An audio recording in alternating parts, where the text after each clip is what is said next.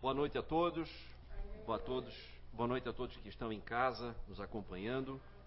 Antes de mais nada, nós gostaríamos de agradecer pelas doações que temos recebido. Aliás, doações essas tão necessárias para que a gente possa continuar esse trabalho e, quem sabe, até expandi-lo, né? É um momento delicado pelo qual a gente passa, o mundo inteiro, e muitas pessoas estão precisando de amparo, de orientação, de encorajamento.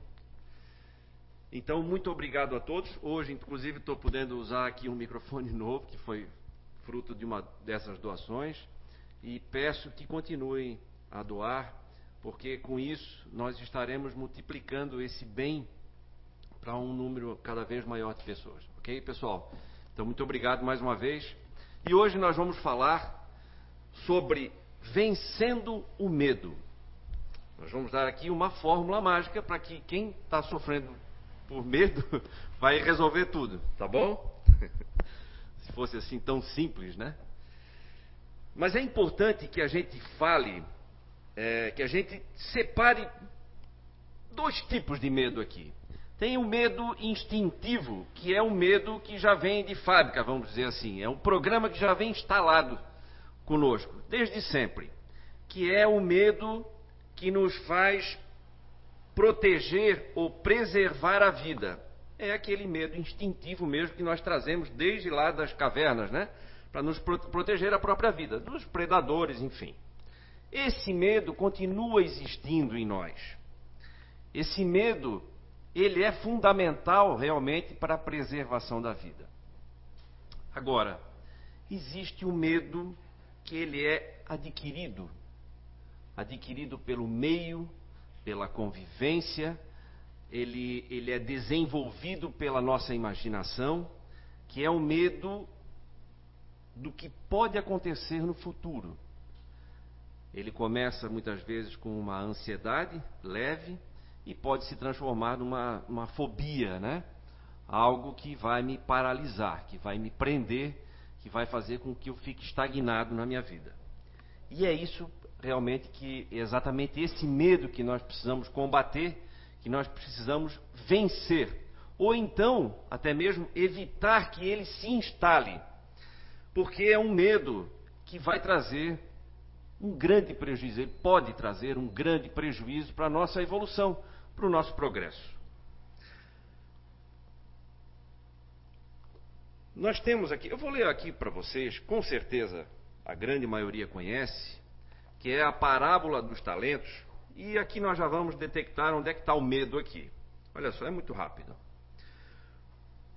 O Senhor age como um homem que, tendo que fazer uma longa viagem para fora de seu país, chamou seus servidores e lhes entregou seus bens.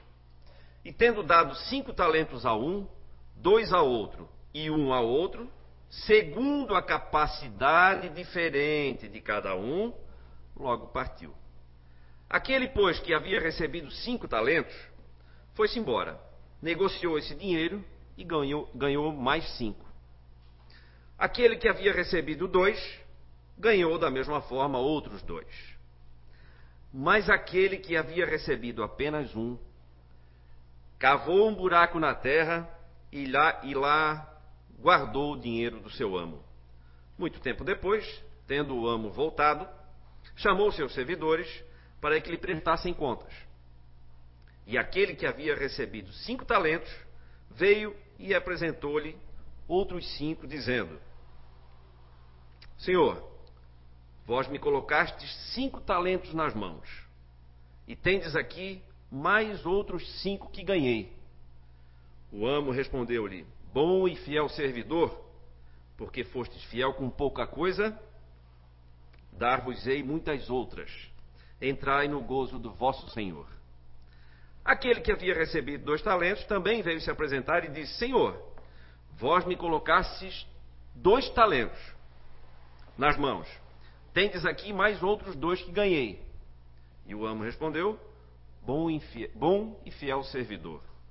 Porque fostes fiel com pouca coisa, dar-vos-ei muitas outras. Entrai no gozo de vosso Senhor. E aquele que tinha recebido apenas um talento, veio em seguida e disse: Senhor, sei que sois exigente, que ceifais onde não semeastes e que colheis onde não haveis semeado. Porque eu vos temia, fui esconder vosso dinheiro na terra. Eis aqui, eu vos entrego o que vos pertence. Mas o amo respondeu: Servidor mau e preguiçoso, sabeis que ceifo onde não semeei e que colho onde não espalhei. Devias, pois, colocar meu dinheiro nas mãos dos banqueiros, a fim de que meu, no meu retorno retirasse com juros o que me pertence. Tirai-lhe, pois, o talento e dai àquele que tem dez talentos, pois dar-se-á a todos que têm e terão em abundância. Mas aquele que nada tem, tirar-se-lhe-á até mesmo o que parece ter, e que se lance esse servidor inútil nas trevas exteriores ali haverá choros e ranger de dentes. Mateus. Olha que interessante, é uma parábola que todo mundo conhece, né? Exatamente por medo, ele ficou, ele transformou aquela oportunidade que o Senhor dele tinha dado em algo inútil. Paralisou diante do medo. E é esse medo que nós precisamos combater, que nós precisamos vencer. Ora, o passado não existe mais, certo? O futuro não existe ainda. Então, se o medo é algo que me deixa apreensivo quanto ao que pode acontecer no futuro, então o medo é algo sobre alguma coisa que não é real. O medo se trata certo? De um sentimento, de uma sensação ou de uma reação em cima de algo imaginário, do nosso imaginário. Nós fantasiamos, nós pensamos em excesso. Nós temos o hábito, muitas vezes, de querer controlar todas as situações, todas as variáveis, e com isso a gente pensa em excesso.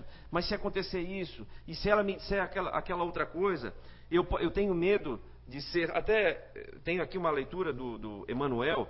Emmanuel, ele fala sobre o medo, o medo paralisante e o quão prejudicial isso pode ser para a nossa existência. Nós podemos, por medo, tornar a nossa existência, essa existência de agora aqui, inútil. Olha que prejuízo. Por medo. Muitas vezes, esse medo é estimulado até por pessoas que convivem conosco. Então nós precisamos evitar, por exemplo, o excesso de negatividade. Tem pessoas que chegam perto da gente e falam só de desgraça, não é assim? Fala de acidente, vixe o acidente que aconteceu lá na 470, meu Deus, morreu um, outro cortou o pescoço fora, outro. Né? tem aquele que fala só de doença, tem aquele que fala só de crime, tem aquele que fala de tudo isso e mais um pouco que adora ver página policial, programa de TV que se bobear pinga sangue ali da, da tela. E aí, sem perceber, elas ficam mergulhadas naquela negatividade e acabam transmitindo. E se eu não tiver prevenido, eu acabo também absorvendo aquilo e transformo a minha vida nisso. E aí eu me deixo contaminar por esse medo paralisante. Ora, a diferença entre o remédio e o veneno é a dose, não é assim? Então, o medo, ele pode ser útil para nós? Pode. Ah, mas como? Depende da dose. Depende do grau desse medo. Ora, como que o medo pode ajudar? O medo me deixa mais vigilante. Concordam? O medo ativa a minha inteligência, a minha perspicácia desde que eu não fique paralisado. Então, medo, lembrando bem, não é ausência de coragem. Né? Ou seja, a coragem também não é ausência de medo. Agir com coragem é agir, é a nossa capacidade de agir apesar de sentir medo. Então, o que eu preciso é, controlar é o grau desse medo. E se eu tenho dificuldades em, em, em, sentir menos medo, eu preciso saber, eu preciso perceber, eu preciso cuidar do que eu estou vendo, do que eu, de que tipo de informação eu estou tendo acesso? Que tipo de pessoas eu convivo? Qual é o tipo de conversa que eu tenho com as pessoas? Isso é muito importante. É mais grave do que se imagina. Nós, nós temos, muitas vezes, nós deixamos de viver a vida por medo. E a gente se acostuma com isso, entra numa zona de conforto. Que eu diria que é um desconforto, mas a, a, a zona de conforto pode ser muito quentinho ali, né? Só que nada de interessante acontece ali. Nada. Nenhuma grande transformação na nossa vida, nenhuma grande evolução acontece enquanto a gente se sente totalmente confortável. Sabia disso? Quando a gente está se sentindo desconfortável em alguma coisa, significa que nós estamos dando um passo no sentido de progredir. É mais um progresso. Que pequeno que seja, que está gerando desconforto, ótimo. Está se sentindo desconfortável? Perfeito. É isso. Não, não, não, não. Já ouvi numa palestra espírita que as pessoas têm que estar em paz. Então eu só vou procurar paz. Só, falo, só vou fazer aquilo que me deixa em paz. Fazer progressos nos deixa em paz. Muito mais do que paralisados, estagnados. Isso sim é uma paz que vale a pena ter. Quando a gente consegue transpor um obstáculo que nos deixava com medo, aquilo sim dá uma sensação muito boa de dever cumprido, de superação. Ou não é assim? Quando a gente supera um grande obstáculo, falava agora com a nossa psicóloga aqui, a Jaque, e para confirmar com ela se é verdade que ah, o principal tratamento da, do, dos grandes medos é a dessensibilização, e ela me confirmou isso, né, Jaque? O que, que é isso? Quando eu tenho um medo que me paralisa, eu preciso ter contato aos poucos exatamente com o objeto do medo. Para que aos poucos eu vá superando aquilo, justamente, claro, com acompanhamento, com apoio de profissional, ou da família, ou de amigos, mas não importa, da espiritualidade, mas eu preciso ir avançando, me esforçando para avançar. E falando em esforço, olha que interessante. Vou procurar, né, no dicionário o significado de esforçado. Olha o que, que achei. Esforçado, aquele que tem ânimo forte, corajoso. Portanto, coragem é esforço. A gente nasce com uma dose de coragem? Nasce. Mas eu desenvolvo a minha coragem conforme eu me esforço em superar tais dificuldades. Então são duas coisas importantes. Falei no início, importantíssimo a gente evitar o excesso de negatividade. E segundo, é importantíssimo eu adquirir mais e mais informação a respeito daquilo que eu tenho medo. Mas informação, vamos tomar cuidado, viu, gente? Vou usar agora o um, exemplo atual, né? Covid-19. Aqui está todo mundo de máscara, todo mundo se protegendo. Ok. Sabemos hoje, né, já depois de alguns meses de pandemia, já é ponto pacífico, né?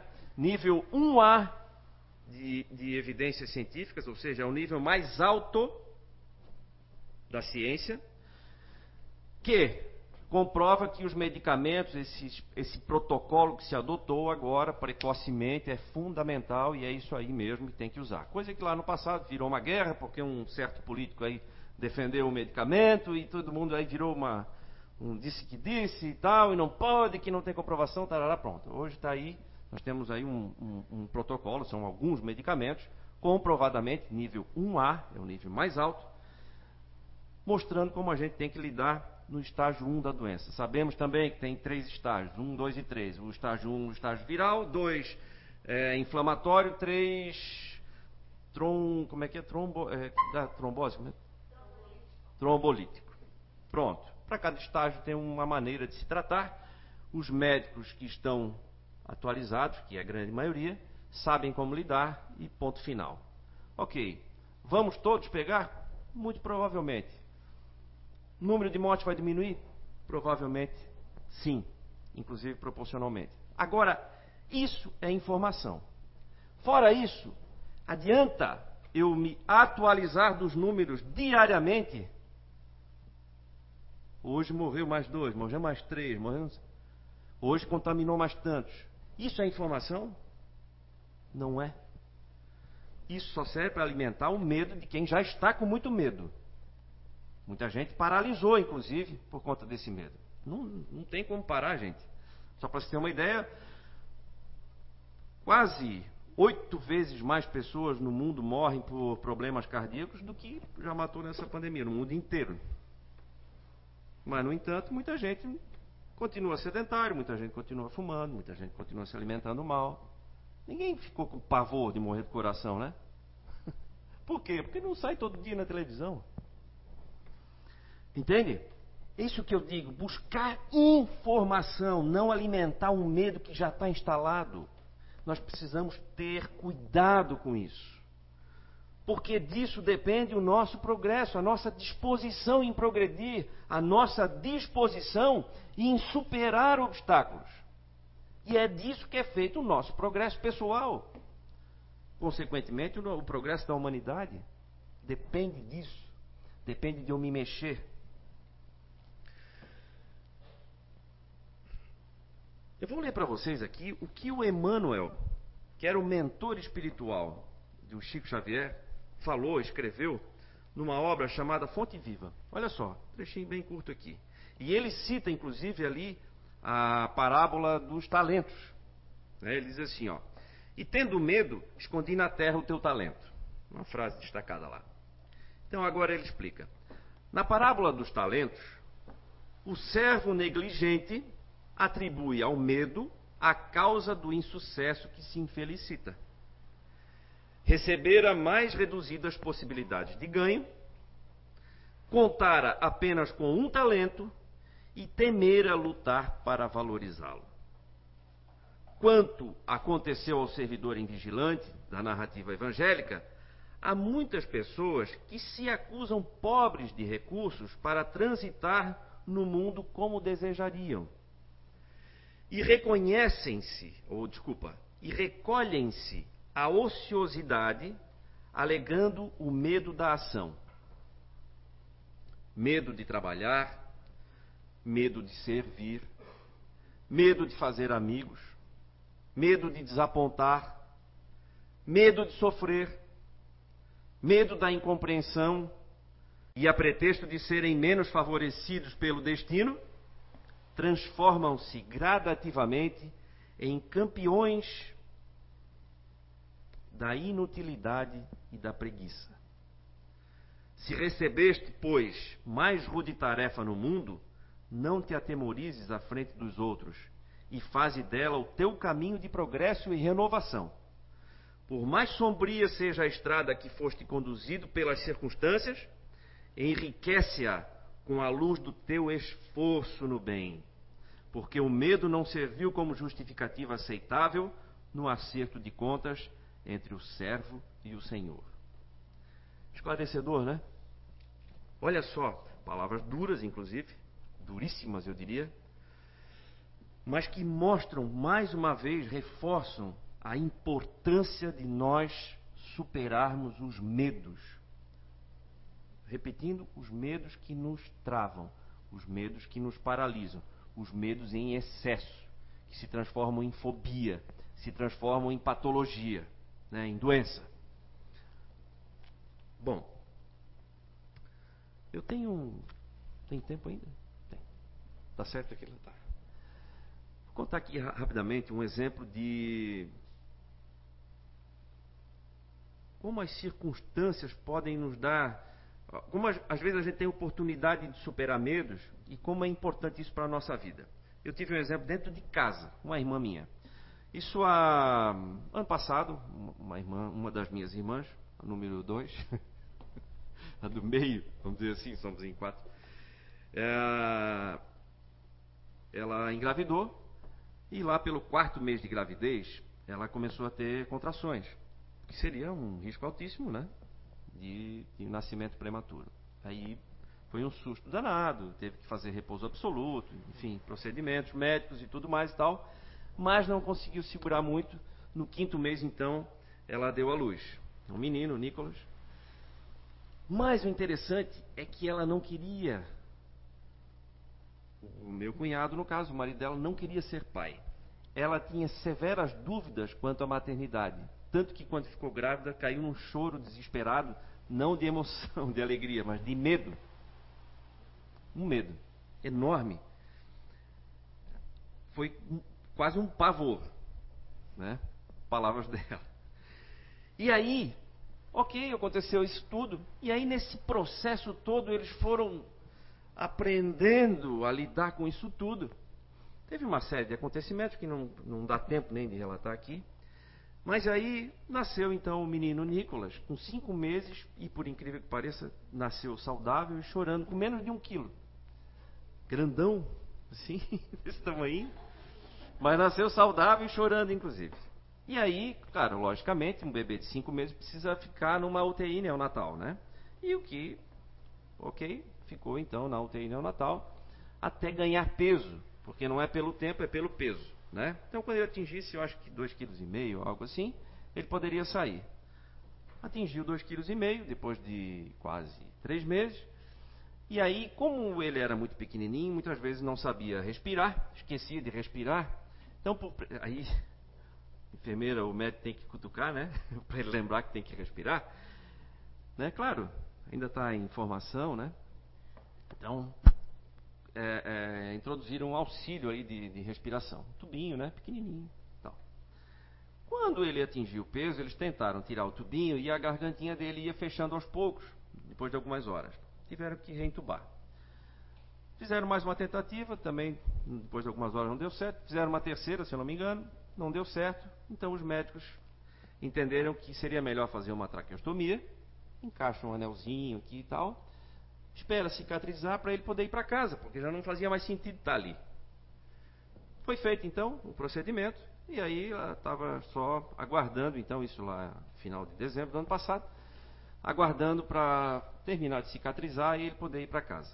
Quando, num dia de manhã, a minha irmã chegou na UTI e quando ela chegou, começou a cair lá a saturação de oxigênio, ou seja, estava com dificuldade de respirar.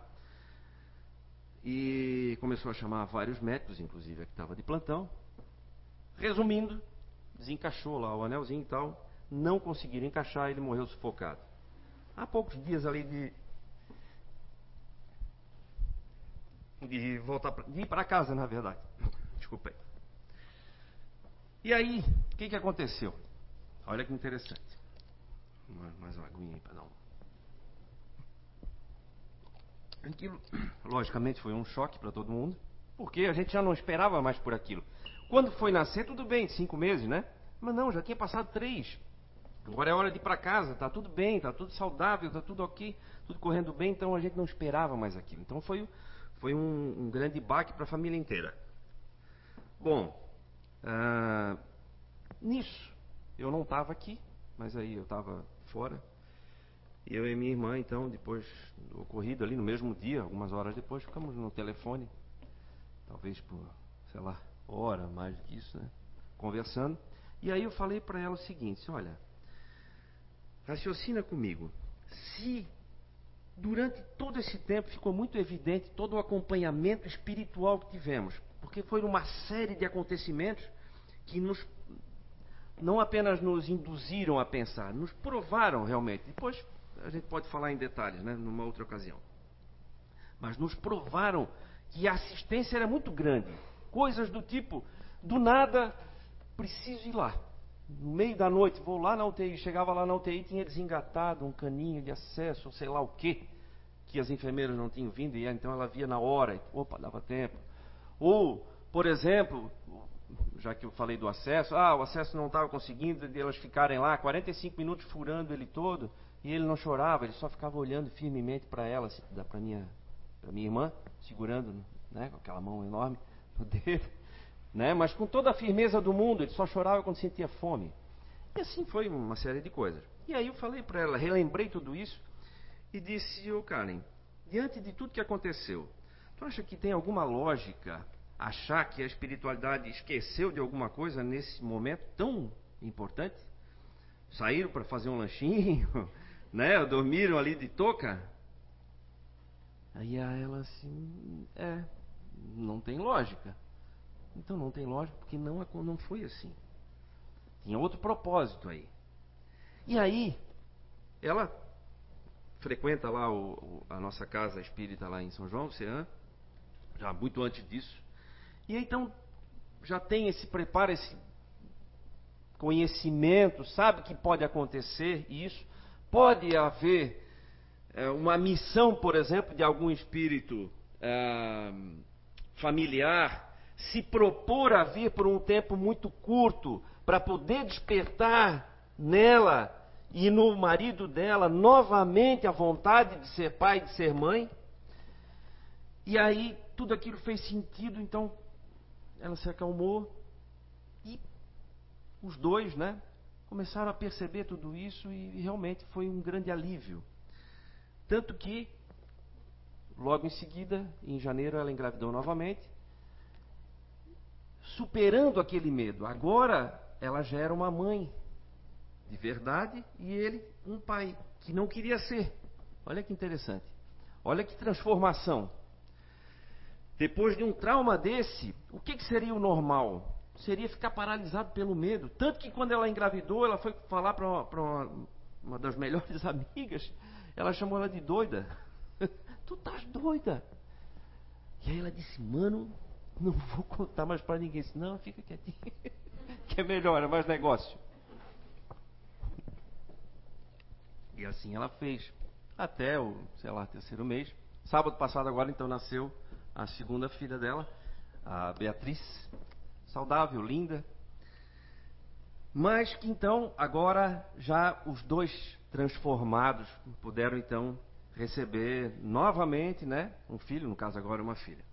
Então isso eu uso, posso, usei agora aqui como exemplo de como é importante não se deixar paralisar pelo medo. Se eles se, estivessem se deixado paralisar pelo medo, estariam agora talvez numa grande mágoa, numa tristeza profunda, numa depressão. Um dos dois ou os dois. Talvez tivessem perdido a vontade de viver. Talvez tivessem perdido a alegria, com certeza teriam perdido. Por quê? Porque não se não se da, talvez não se dessem a chance de superar aquilo. Mas se deram, felizmente, e hoje então está todo mundo babando, né? com, a, com a nova reencarnante aí, a Beatriz, está todo mundo bobão mesmo, né? E com razão, né? Então, é, tanto nessas coisas, quanto nas coisas menores, na questão profissional, muitas vezes tem, ah, eu tenho medo de sair desse emprego, porque isso aqui é tudo que eu tenho, sem acreditar nas suas capacidades. Ah, eu tenho medo de um novo relacionamento, e aí se propõe a viver num, num relacionamento abusivo, muitas vezes. Eu tenho medo de ser. Eu tenho medo de ser rejeitado, então eu não, não digo não para ninguém. E aí não vivo a minha vida. Enfim, uma série de outros medos paralisantes que eu preciso vencer. Eu preciso combater. E eu preciso tomar cuidado para que eu não entre na armadilha dos paradigmas. Aquilo que nos entregam pronto, né? É assim. E aí eu acabo acreditando que aquilo é assim que tem que ser e fico repetindo aquilo para o resto da vida. Tem até um estudo que foi feito um experimento com macacos. Os cientistas fizeram o seguinte, acho até que a gente já falou aqui. Eles botaram cinco macacos numa jaula com uma escada no centro e um cacho de bananas no alto da escada. O que, que aconteceu? Cada vez que um macaco subia na escada para pegar o cacho de banana, eles atiravam um jato de água fria nos que estavam embaixo. E assim foram repetindo até que, quando qualquer um dos macacos tentasse subir a escada, os outros pegavam e, e surravam. Surravam aquele macaco que tentava. Eles nem precisavam mais do jato d'água. Alguém tentava ali, subia a escada, pau. O pau comia, como se diz, né? Pronto, era uma surra daquelas. Aí o que, que eles fizeram? Eles foram substituindo os macacos. Substituíram o primeiro macaco, entrou um macaco novo. A primeira coisa que ele fez, direto no cacho de bananas e pum, surra nele. Os outros quatro pegaram e surraram ele. Ok. Se acomodou. E aí foram substituindo os outros macacos. Substituíram o segundo. Quando entrou o segundo macaco novo, o primeiro foi um dos que surrou entusiasmadamente aquele outro. Né? E ninguém podia mais subir ali para pegar as bananas. Resumindo, eles substituíram todos os macacos. E apesar de todos os cinco novos macacos ali não terem nenhum deles recebido banho de água fria, nenhum deles subia mais a escada para pegar as bananas. Eles criaram esse paradigma. Então, esse, esse estudo, esse experimento, foi muito revelador com relação não somente aos animais, mas para nós mesmos. E como se cria um paradigma. Se fosse perguntar para esses macacos ou para um deles assim, por que, que você faz isso? Por que, que você surra o outro quando sobe na escada? Provavelmente ele responderia assim, tá, não sei, porque sempre foi feito assim. Ou então porque todo mundo faz. Porque todo mundo faz, está certo? Todo mundo vai para o buraco? Não. Eu preciso ter essa capacidade de olhar diferente, cuidar com as informações, cuidar com quem eu ando, o que, que eu ouço, no que, que eu acredito. Eu busco informação ou busco alimentar o meu medo? O que, que eu busco? Ah, mas Júnior, eu estou apavorado. Para de assistir noticiário, então, por favor. Primeira coisa. É praticamente inútil. Quer saber alguma coisa? Gente, todo mundo tem acesso à internet hoje pesquisa. Quais são as últimas informações sobre tratamento? Ah, beleza. Não, mas eu tenho medo de ir no Google. Vai lá no Google Academics, só artigos científicos publicados. Tem fontes boas de informação, nós precisamos procurar isso. Nós precisamos ter esse cuidado, gente. Tá? Isso demanda esforço se repete várias vezes aqui na casa espírita, precisamos de esforço. Por quê? Porque quanto maior o meu esforço, maior é o merecimento que eu tenho de receber ajuda. Certo?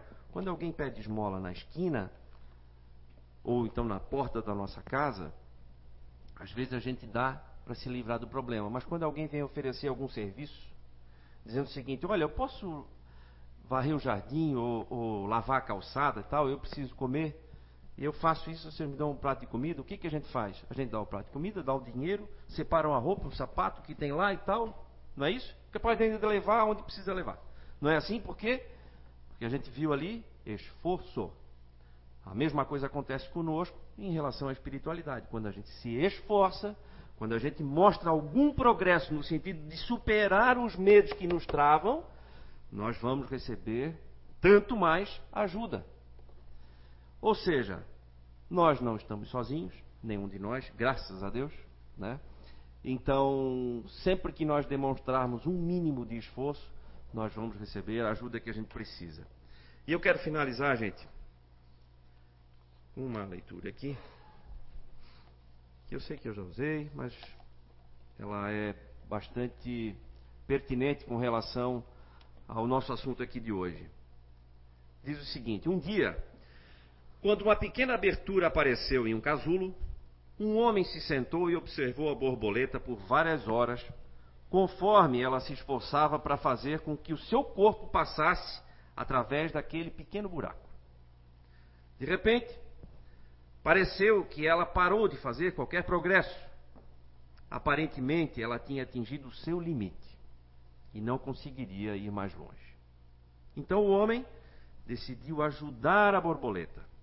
Ele pegou uma tesoura e cortou o restante do casulo.